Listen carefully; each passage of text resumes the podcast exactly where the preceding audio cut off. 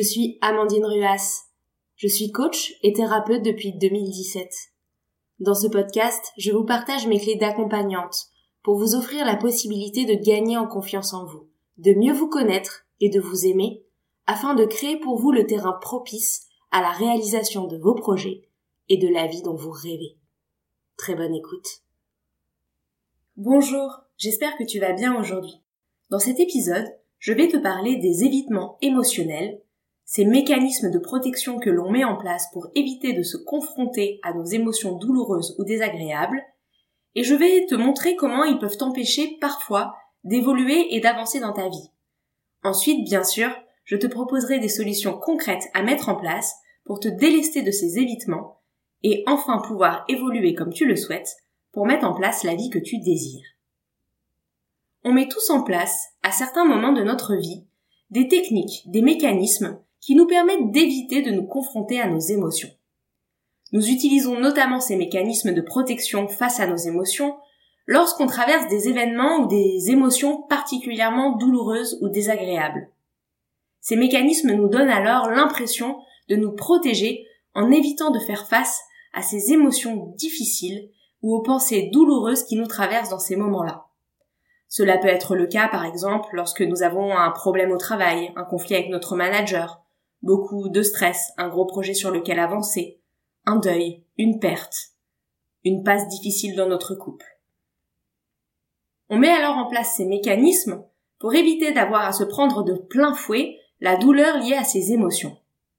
Le problème, c'est que quand ces mécanismes deviennent réguliers et automatiques, que sans que l'on s'en rende parfois compte, on en fait de nouveaux réflexes face à toutes les situations désagréables de notre vie pour ne pas avoir à ressentir ces émotions pénibles, alors dans ces cas-là, loin de nous protéger, ces mécanismes deviennent finalement une façon de se voiler la face, de ne pas être à l'écoute de nos ressentis et de nos émotions, et comme tu le sais sûrement si tu écoutes le podcast depuis le début, nos émotions sont des signaux pour nous aider à évoluer et nous aider à changer les choses dans notre environnement. Forcément, si tu es en évitement de tes émotions, si tu es en évitement émotionnel, tu te prives du message de tes émotions et donc tu ne peux pas mettre en place les changements adaptés.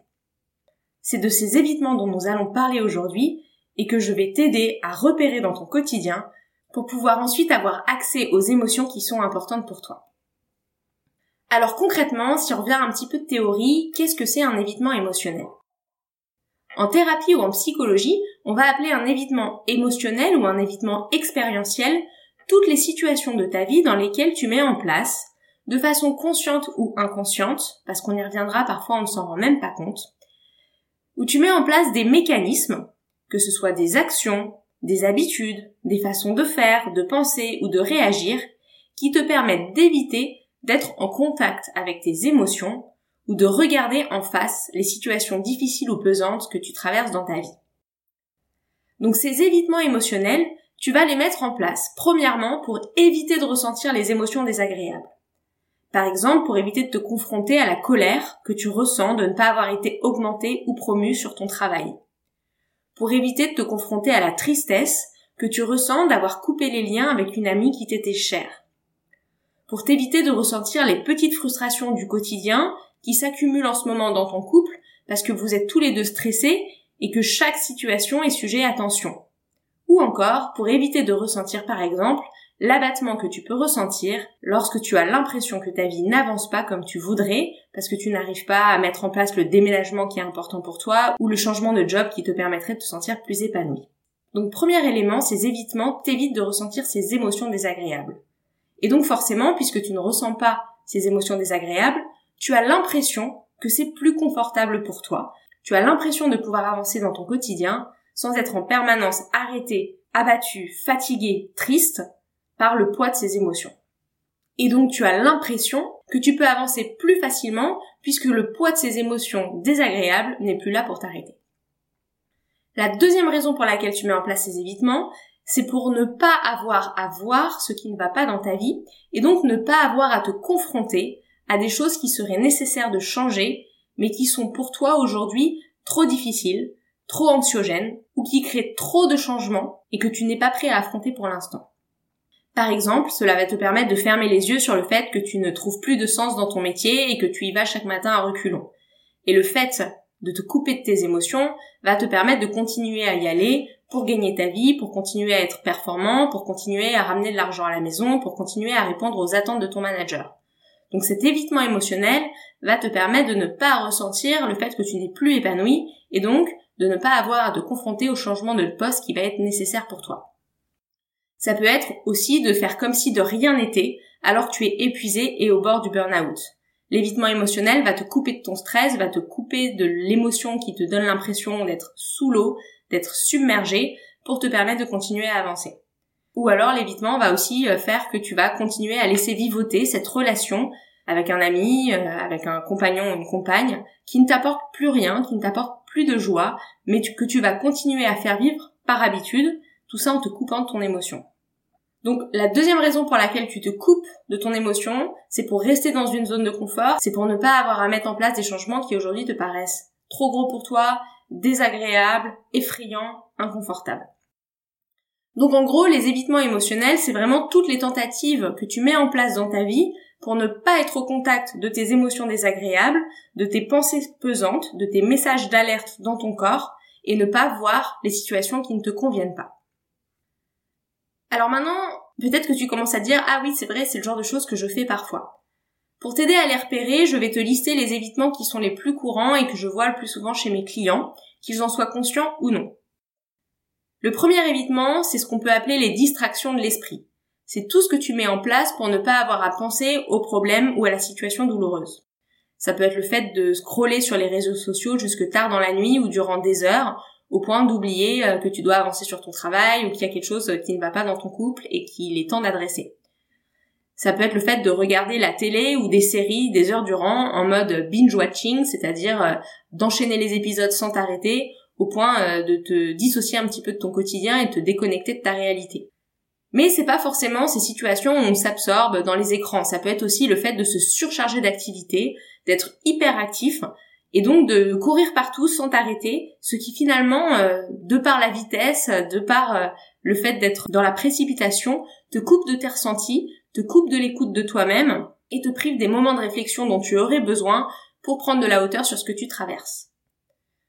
Une autre distraction de l'esprit, ça peut être euh, aussi de s'oublier par le travail. Moi, je le vois, j'ai beaucoup de clients qui s'épuisent au travail. On parle de workaholisme, donc d'une forme d'addiction au travail, et c'est parfois un mécanisme de déni pour supprimer ses émotions désagréables et euh, ne pas avoir à se confronter aux aspects de sa réalité de vie qui ne nous conviennent plus. Sur le sujet de l'absorption dans le travail jusqu'à épuisement, qui est un sujet que je connais très bien pour l'avoir euh, vécu personnellement et pour ensuite avoir accompagné beaucoup beaucoup de clients sur ce sujet-là ces dernières années, je tiens aussi à préciser que ce n'est pas toujours un mécanisme d'évitement, c'est aussi parfois un mécanisme de mimétisme qui a été hérité de l'enfance euh, par rapport à des parents qui avaient des comportements au travail qui étaient eux-mêmes très addictifs et qui s'immergeaient dans le travail. Ça peut être aussi hérité de l'enfance par rapport à des parents très perfectionnistes, très exigeants, qui mettaient beaucoup de poids sur la réussite et le succès de leurs enfants. Et enfin, ça peut être aussi un mécanisme de gestion de l'anxiété. En contrôlant par le travail, on a l'impression de contrôler sa réalité. Et donc, du coup, ça crée en tout cas, on en a l'impression, davantage de paix intérieure, de sécurité intérieure et un sens du contrôle pour sa vie. Mais encore une fois, ceci n'est qu'une impression parce que finalement, ce surplus de travail va générer du stress, de l'anxiété et aussi un déséquilibre par rapport aux autres piliers de vie, que ce soit la famille, la santé, le temps personnel, et donc finalement, ça va apporter d'autres problèmes. Voilà, je referme la parenthèse, mais je voulais simplement ici amener la nuance par rapport à cette addiction au travail, ou en tout cas à ce rapport complètement immersif dans le travail, pour expliquer qu'il peut vraiment venir de causes multiples et qu'il faut le prendre avec des pincettes et que c'est vraiment intéressant de le traiter en accompagnement. Un deuxième évitement très courant, c'est euh, l'anesthésie cette fois des sensations du corps. Donc c'est plus l'anesthésie de l'esprit, c'est l'anesthésie du corps. Donc ça peut être euh, le fait euh, de manger plus que sa faim ou de manger trop gras, trop sucré dès qu'on a une émotion désagréable qui nous traverse et c'est ce qu'on appelle l'alimentation émotionnelle et donc c'est le fait d'utiliser l'alimentation pour euh, effacer son émotion, pour avoir un plaisir immédiat qui nous permet de nous sentir mieux, pour ramener de la sécurité dans le corps par l'action de manger, mais du coup, ça nous déconnecte des émotions désagréables qu'on ressent. Ça anesthésie complètement le corps, ou alors ça donne l'impression de faire passer l'émotion désagréable en la remplaçant par un petit plaisir immédiat. Je fais une parenthèse à ce sujet, c'est très bien quand on a un coup de blues de s'autoriser à manger une barre de chocolat ou à se faire un petit plaisir. Euh, ce qu'il faut pas, c'est que ça devienne une réaction automatique à chaque émotion et que ça prenne des proportions qui finalement derrière nous font culpabiliser et nous créent plus de problèmes que de solutions. Une autre technique pour anesthésier le corps, bah, ça va être la consommation d'alcool, bien sûr, ou de drogue pour euh, vous détourner de vos ressentis et pour vous extraire du quotidien. Ensuite, un autre mécanisme d'évitement qu'on voit très souvent, c'est euh, le déni. C'est le fait, par exemple, de refuser de voir ce qui va pas, de faire comme si tout allait bien, on a des amis, par exemple, qui vont nous dire, mais comment ça va dans ton couple en ce moment? Je vois qu'il y a des tensions. Et puis vous allez répondre, non, non, ça va, c'est rien, c'est passager. Alors qu'en fait, au fond de vous, vous savez très bien qu'il y a quelque chose qui va pas, mais vous refusez de le voir. Ça peut être aussi votre manager qui vous dit euh, bah alors qu'est-ce qui t'arrive? Je vois que t'es démotivé, tu tu délivres plus pareil, ta performance a bougé et vous vous dites euh, non non mais c'est passager, c'est parce que j'ai des problèmes à la maison et et ça va revenir. Alors qu'en fait vous voulez plus être là et il y a un profond euh, questionnement sur le sens de votre travail qui est en train de s'enclencher en vous, mais parce que ça risque d'entraîner du changement, des questionnements longs et compliqués, des émotions peut-être inconfortables, et ben vous êtes dans le déni. Ensuite, un autre type d'évitement, et peut-être que celui-là, euh, tu le connais très bien. Moi, je sais que j'ai beaucoup de clients qui viennent me voir euh, par rapport à l'avancée de leurs projets, et notamment euh, des projets entrepreneuriaux sur cette thématique-là, c'est la procrastination. Donc c'est le fait de traîner pour ne pas avoir t'occuper des problèmes et ne pas avoir à gérer les situations qui sont les plus importantes ou les plus urgentes sur le moment. Donc on va se trouver des excuses, faire toutes les tâches ménagères de la maison, répondre à des emails sans importance, pour se détourner euh, du vrai problème, celui qui est important, celui qui te génère des émotions négatives. Et donc du coup, la procrastination, c'est vraiment euh, le fait de t'occuper de toutes les tâches les moins importantes, de traîner pour t'occuper des vrais problèmes, dans le simple but finalement de, repousser la confrontation avec les émotions ou avec la situation dérangeante, et donc euh, de mettre en place les actions pour la dépasser. Et enfin, une dernière chose qu'on peut voir en termes d'évitement émotionnel, c'est carrément la capitulation. Donc là, c'est le fait euh, de rester dans l'immobilisme, de renoncer à faire quoi que ce soit, peut-être aussi de partir perdu d'avance, en partant du principe qu'en fait, ce n'est pas la peine, il vaut mieux se rendre, il vaut mieux abandonner sans même essayer de comprendre, d'accueillir ou de changer la situation qui est désagréable. Et finalement, le fait de capituler et de dire c'est perdu d'avance, j'abandonne, c'est presque une solution plus facile quand bien même les conséquences risquent d'être parfois très difficiles ou, très désagréables sur le long terme, sur le coup, ça paraît presque plus abordable que d'aller se confronter à ce qui est douloureux. Donc voilà pour cinq grands types d'évitement, si je récapitule, les distractions par l'esprit, l'anesthésie du corps, le déni, la procrastination ou encore la capitulation. Donc là, si tu es en train de te dire, oh là là, mais en fait, moi, c'est carrément mon mode de fonctionnement quand il y a une émotion désagréable ou une situation euh, douloureuse, déjà, j'ai envie de te rassurer, des évitements expérientiels, des évitements émotionnels, on en fait tous, et c'est normal. Donc si tu te reconnais dans certains d'entre eux, pas de panique à avoir de prime abord. Je tiens vraiment à préciser qu'avoir des mécanismes parfois pour éviter des sensations qui sont vraiment trop douloureuses, non seulement ça nous arrive à tous, mais on est des êtres humains et biologiquement, c'est logique que notre cerveau préfère se concentrer sur les plaisirs immédiats ou sur des choses qui vont nous apaiser plutôt qu'avoir à affronter directement les problèmes. Et c'est logique aussi si le corps et le cerveau préfèrent parfois remplacer les expériences et les ressentis désagréables par des choses qui nous apaisent et qui sont agréables. Ok? Donc ça, c'est vraiment important de le rappeler. En plus de ça, au-delà du fait que c'est normal, entre guillemets, c'est-à-dire que c'est compréhensible et c'est vraiment un mécanisme du corps de protection, au-delà de ça, je tiens aussi à dire que d'un point de vue psychologique, euh, ces évitements émotionnels, c'est parfois nécessaire parce que ce sont comme des soupapes de décompression pour souffler face à un problème qui parfois est juste trop important ou trop douloureux pour nous. Donc sans ces évitements, si on était euh, toujours sérieux avec de la profondeur, eh ben euh, des fois ce serait juste trop lourd pour nous et on a bien sûr aussi parfois besoin de légèreté, de prendre du recul, de se distraire et de décoller le nez des problèmes. Donc si tu remarques que de temps en temps tu passes par ces évitements et que tu en es conscient en plus, c'est complètement ok et ça peut te faire du bien. Par contre, là où je mets un warning, c'est si tu te rends compte que en fait t'es en permanence en évitement. Si tu te rends compte que c'est pas simplement des évitements ponctuels dans les moments où c'est salutaire et où tu euh, t'as vraiment besoin de décompresser, mais que au contraire, à chaque fois qu'il y a quelque chose de désagréable ou de confrontant dans ta vie, tu trouves une stratégie pour t'empêcher de ressentir, de t'écouter, de voir ce qui se passe pour toi et de mettre les choses en place. Et dans ces cas-là, on est en évitement permanent et ça peut devenir un problème tout simplement parce que ça t'empêche de changer et ça t'empêche de mettre en place les actions pour transformer ta vie. Et en plus de ça, comme tu t'empêches de ressentir l'émotion, eh ben tu t'empêches aussi de libérer de ton corps l'émotion désagréable qui te traverse. Et ça aussi, si tu suis mes épisodes ou si tu travailles avec moi en séance depuis pas mal de temps, eh ben tu dois savoir qu'une émotion qui n'a pas été vécue pleinement, qui reste stockée dans le corps, ça peut derrière faire un effet de cocotte minute et donc exploser d'un coup, soit par de la colère, soit par de la déprime. Ça peut aussi euh, créer des fois euh, des maux dans le corps, des problèmes de dos, des problèmes de digestion, et puis ça peut aussi générer beaucoup de stress. Donc c'est à la fois important de pouvoir repérer tes évitements émotionnels pour pouvoir aller changer les choses qui ne te conviennent pas dans ta vie plutôt que t'en cacher, mais aussi pour t'autoriser à vivre la libération émotionnelle nécessaire pour que les émotions restent pas stockées dans le corps. Donc, je vais maintenant te parler concrètement du risque qu'on peut avoir si on est en évitement émotionnel permanent. Encore une fois, je parle d'évitement émotionnel permanent ou régulier, pas des évitements émotionnels occasionnels qui nous font du bien. Et avant de te parler donc de ces risques, à ce stade, je tiens à amener ici une nuance qui me semble essentielle. Et c'est vraiment important en tant que thérapeute, hein, euh, je, tiens à le préciser parce que je, vois au cabinet des personnes euh, qui vivent des choses très douloureuses, des choses qui sont traumatisantes, et dans ces cas-là, évidemment, que les évitements expérientiels qu'elles peuvent mettre en place sont parfois salutaires et qu'il ne faut pas les lever d'un coup. Donc la nuance que je veux amener ici, c'est que dans certains cas, quand l'émotion qui submerge ton corps est trop douloureuse ou trop intense, il faut savoir que le corps a un mécanisme de protection magique qui est un mécanisme d'évitement salutaire pour ton corps. Il va te permettre qu'on appelle une dissociation, donc de te dissocier de ton corps, donc de couper les émotions douloureuses ou de t'en détourner pour te protéger parce que c'est trop pour le corps. Et ça, c'est le cas dans les situations traumatiques dont la charge émotionnelle est sidérante pour nous, c'est-à-dire elle est telle pour le corps en fait qu'il en est submergé, il ne peut pas la gérer. C'est le cas donc pour des situations par exemple malheureusement comme un abus sexuel, un harcèlement, un accident grave qui a mis euh, des vies en danger, dont la tienne ou des personnes que tu connais, un deuil très douloureux, la perte d'un proche.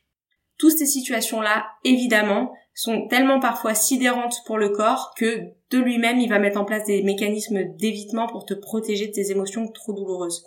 Et dans ces cas-là, évidemment, c'est important de respecter ça. Et si tu souhaites progressivement pouvoir aller te confronter à ces émotions, c'est hyper important de le faire avec un thérapeute un thérapeute formé qui va t'aider avec douceur, avec sécurité, avec bienveillance, avec les techniques adaptées à doucement aller voir ce qui se passe derrière ces mécanismes d'évitement et à aller doucement aussi te confronter à tes émotions dans le respect juste pour ton corps et pour ton esprit et pour ton état émotionnel. Donc si tu es dans le cas de quelque chose de traumatisant, je t'invite à consulter un thérapeute et à ne pas forcément appliquer toutes les choses que je vais te partager dans cet épisode ou alors à les appliquer vraiment avec des pincettes et avec euh, en complément un accompagnement thérapeutique. Et si tu souhaites en discuter, tu peux prendre un rendez-vous découverte dans mon agenda et on peut et on peut en parler. Donc cela étant dit, dans cet épisode, je vais parler et me focaliser de l'évitement des émotions dans les situations dont la charge émotionnelle reste gérable pour le corps un manager qui vous a critiqué, l'échec d'un projet professionnel qui a généré une grosse déception, la dispute avec un parent ou un ami qui a généré de l'agacement ou un sentiment d'abandon ou de tristesse.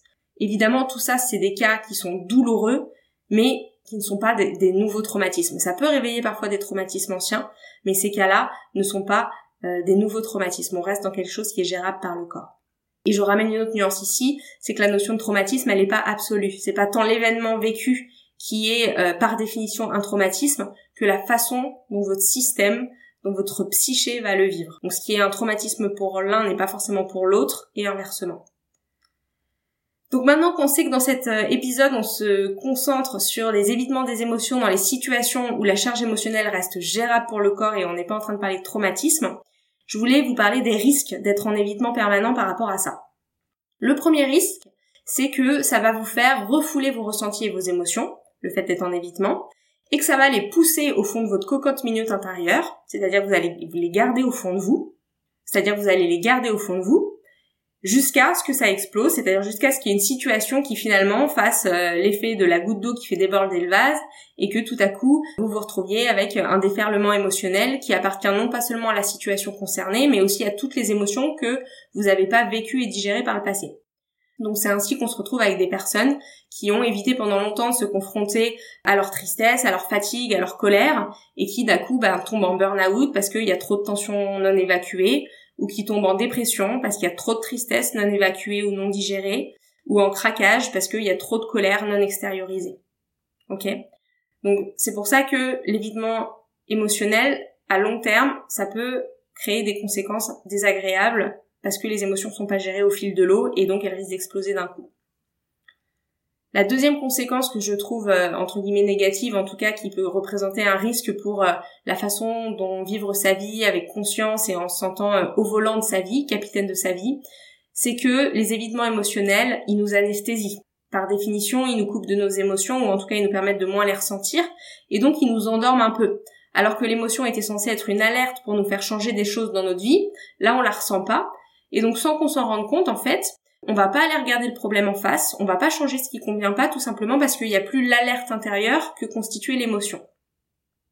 Donc on a ici une deuxième conséquence de l'évitement permanent, et le risque, c'est finalement de passer à côté d'une vraie relation avec soi-même, de l'écoute de nos signaux d'alerte intérieure et donc de la possibilité de faire évoluer nos vies comme nous le désirons. Alors on s'est dit plein de choses, c'est super, mais peut-être que maintenant vous vous dites, ok, donc concrètement, si j'ai repéré qu'il y avait des évitements émotionnels dans ma vie, qu'est-ce que je fais? Et puis si je les ai pas repérés, bah, comment je fais pour m'assurer euh, qu'il y en a pas ou euh, justement pouvoir porter mon attention dessus? Alors la première étape très clairement c'est la prise de conscience. Il faut savoir que dans plein plein de situations, prendre conscience c'est déjà le début de la guérison ou le début du changement parce que ça va nous permettre de porter notre attention sur des choses qu'on veut changer dans sa vie. Donc en tout premier lieu, le fait de réaliser qu'on fonctionne sur un mode d'évitement, c'est déjà un pas immense. C'est la prise de conscience qui va être la première étape de ton changement. Et c'est en observant tes mécanismes, en observant tes réactions par rapport aux différents événements de ta journée, que tu vas pouvoir regarder quels sont tes mécanismes d'évitement les plus récurrents et aussi les domaines de ta vie dans lesquels il s'exprime. Parce que peut-être que tu es en évitement par rapport à ce qui se passe au travail, mais pas du tout par rapport à ce qui se passe dans tes relations, dans ton couple, dans ta vie euh, en tant que parent avec tes enfants, voilà, dans ta fratrie. Et là, pour le coup, tu es très conscient, t'écoutes tes émotions et tu mets les choses en place. Mais par contre, au boulot, pour une raison qui t'appartient, là, tu fais l'autruche. Mais ça peut être l'inverse aussi. Tu peux être extrêmement conscient, actif, à l'écoute des, émotions et des frustrations que tu ressens pour pouvoir réajuster ta vie professionnelle. Mais par contre, dans tes relations, tout de suite, ça génère trop d'angoisse pour toi, ça génère trop d'insécurité, trop de peur d'être abandonné, d'être rejeté. Et là, du coup, tu te mets dans l'évitement. Donc, on va chercher à la fois à repérer quels sont nos mécanismes d'évitement, mais aussi à repérer les situations de notre vie dans lesquelles on les met en place. Donc pour ça, la première question que j'ai envie de te poser, c'est est-ce que tu observes chez toi des mécanismes émotionnels? Est-ce que parmi ceux que je t'ai listés, tu en reconnais certains? Et si oui, est-ce que tu les fais par pur plaisir parce que ça te fait du bien ou est-ce que tu as l'impression quand tu les mets en place, quand tu regardes 10 épisodes sur Netflix ou euh, quand tu bois un peu trop d'alcool, est-ce que tu as l'impression que c'est pour euh, éviter de ressentir de la frustration, de la déception ou une colère? Donc, quels sont tes mécanismes automatiques lorsque ça ne va pas? Et l'autre question, c'est dans quelle situation de ta vie tu as l'impression de les utiliser?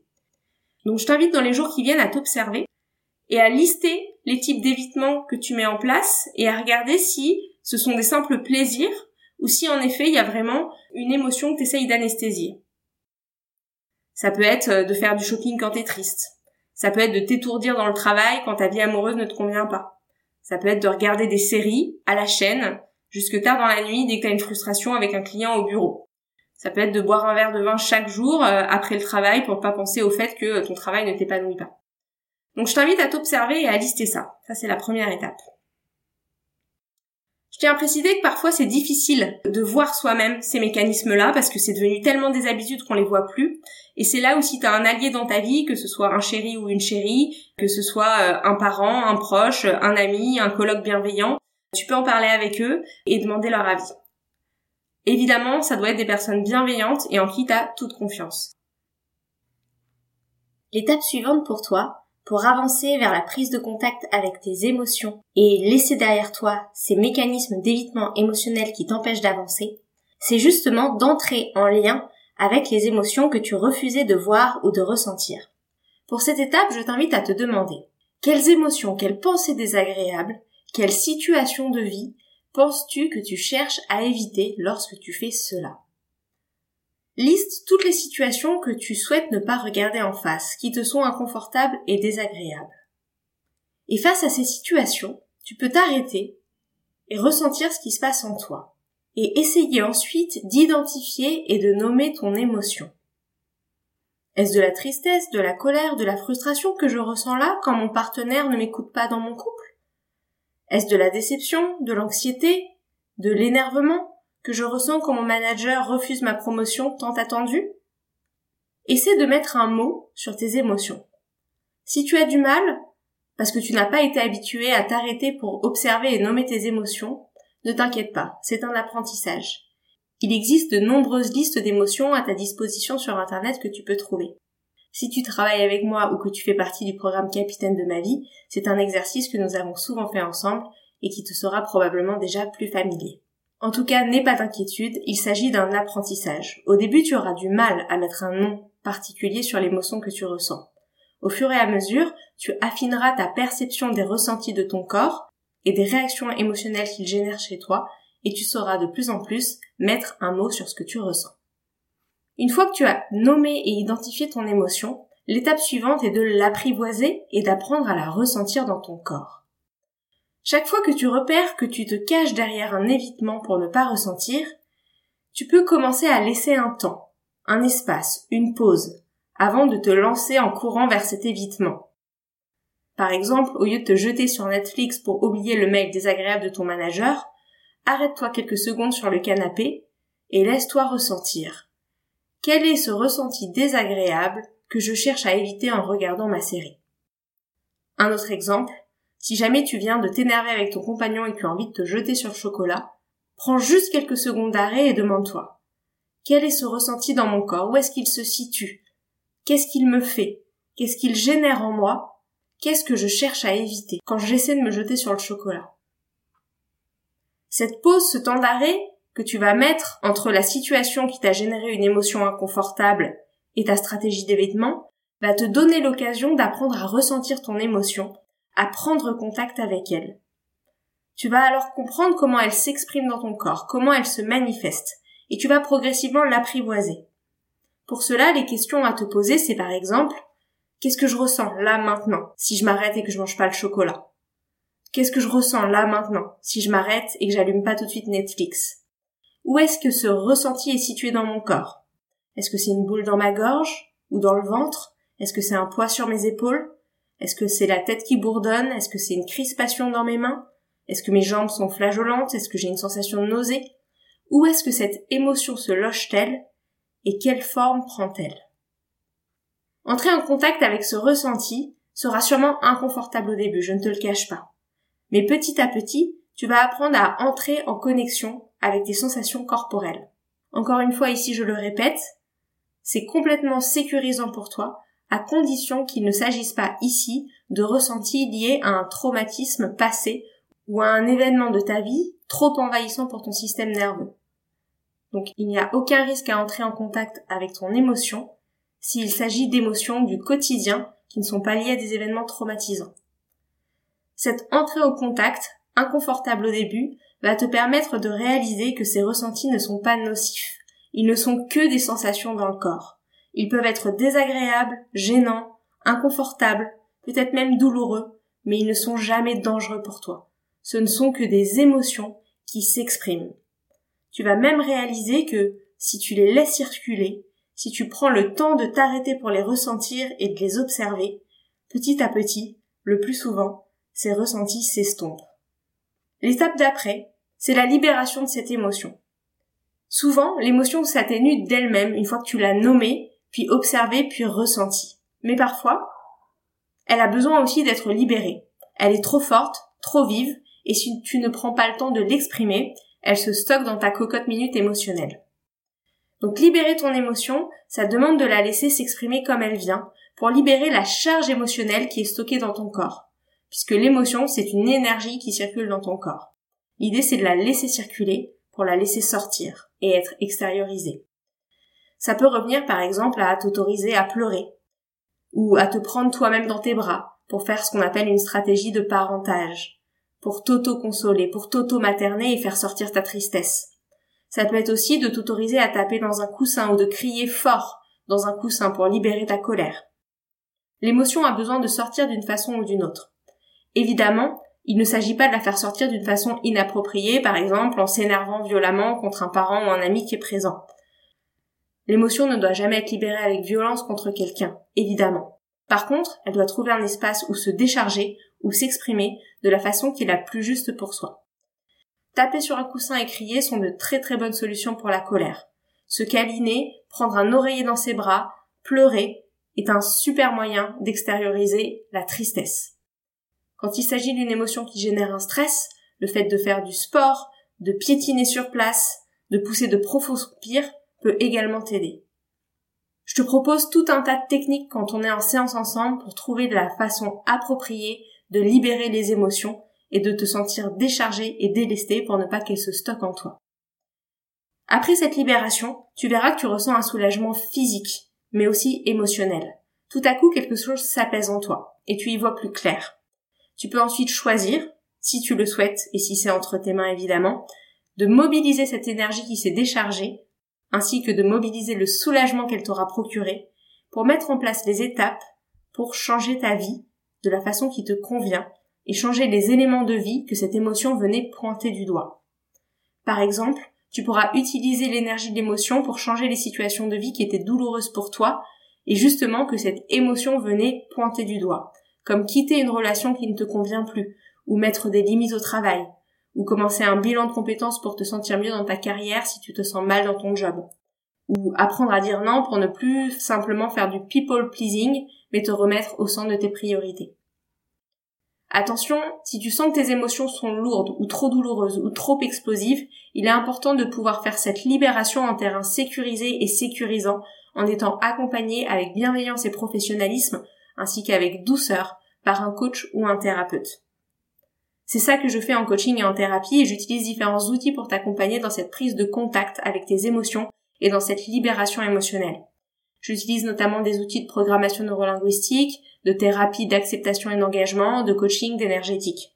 Avec ça, tu vas ainsi trouver le courage de voir tes évitements et apprendre petit à petit à te connecter avec tes ressentis et tes émotions pour ensuite faire les changements adaptés vers une vie plus harmonieuse et sereine.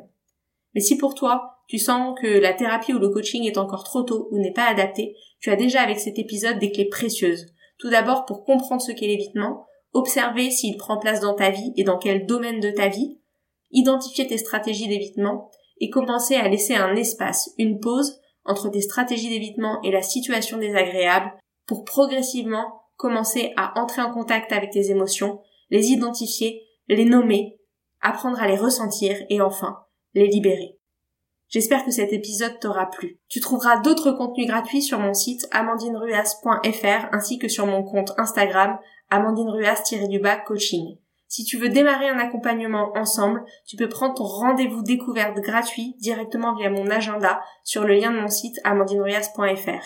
Et si tu as envie de te lancer dans un programme transformateur pour enfin oser ta vie, apprivoiser tes émotions, oser dire non, t'affirmer et faire les choix justes pour toi et te mettre en mouvement vers une vie qui te ressemble et que tu désires, j'ai créé pour toi le programme en ligne Capitaine de ma vie, j'ose ma vie et je gagne en confiance. Tu trouveras toutes les informations sur mon site c'est une aventure exceptionnelle qui te donnera les clés pour avancer en autonomie et mettre en place des changements durables pour une prise de connexion avec toi-même et une vie alignée, joyeuse et pleine de sens. Si tu as la moindre question, n'hésite pas à me contacter, je reste disponible pour toi.